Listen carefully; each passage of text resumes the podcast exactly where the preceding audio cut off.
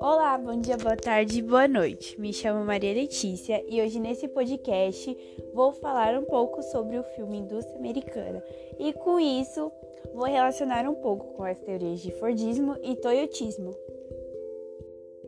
E agora temos aqui conosco o João Luiz, que vai falar o que achou sobre o filme. Olá, como a Letícia disse, me chamo João. E o que achei do documentário é que ele mostra a realidade de muitas empresas e seus empregados. O presidente da Huawei visa demais o lucro, mesmo que deixe seus empregados com menos segurança. Podemos perceber isso quando os supervisores americanos foram à China para visitar a fábrica da Huawei e viram empregados recolhendo vidro quebrado sem nenhuma proteção, somente com uma luva sem proteção para cortes.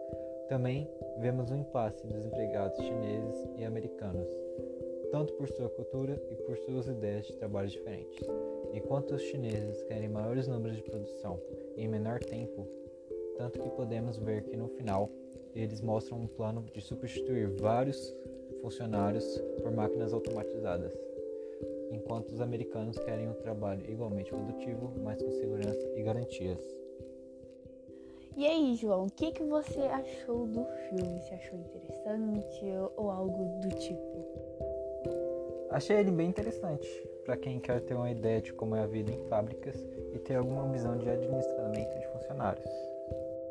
Bom, esse foi o que o João achou do filme. E agora eu vou falar um pouco sobre o que eu achei e juntar, se basear um pouco com Fordismo e Toyotismo.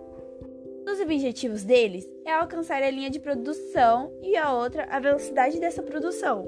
Então, nesses dois objetivos, lembra um pouco sobre o Fordismo com a linha de produção em massa nas esteiras e a outra a, da teoria é do Toyotismo com a velocidade para fazer esses vidros. E eles querem despedir os trabalhadores mais lentos para colocar máquinas. Assim, ter mais velocidade e com maior qualidade possível e quantidade em massa na produção. Na FUIAL, eles não colocaram sindicato. Teve protestos e conflitos. Assim, a empresa dispensaram alguns operários para poder ver se eles paravam com a movimentação deles. Ah, uma coisa bem interessante que eu percebi foi que a empresa e o presidente eles queriam velocidade na produção e a maioria da, dos americanos uh, contratados eram lentos, então eles queriam pessoas jovens.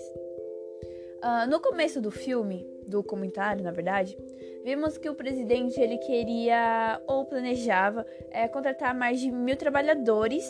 Ele tipo foi tipo um salva-vidas assim, porque a outra empresa tinha falido ou tinha ah, ido ao fim, então ele estava sem empregos. Então ele contratou esses mil mais de mil né, trabalhadores. E ele contratou nisso pensando já sobrecarregar os operários para maior produção, que isso ele ia ganhar mais é, lucros, lucratividade, né? Uh, mas ao longo do tempo, é, esses americanos entregaram resultados inferiores. E nisso, é, tipo, os japoneses ficaram bem, tipo,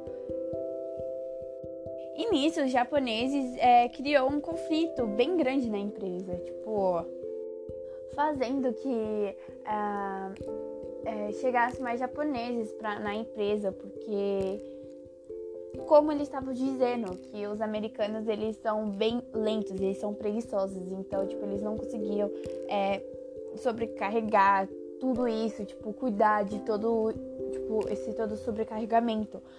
Então teve que chamar mais japoneses, como o presidente tinha falado, e até alguns dos presidentes, não presidente, tipo vice-presidente, alguns supervisores que foram até a China e com isso eles viram como que lá e eles trabalham, como eles vivem lá. Então, e eles viram que tipo lá eles trabalhavam muito mais que os americanos.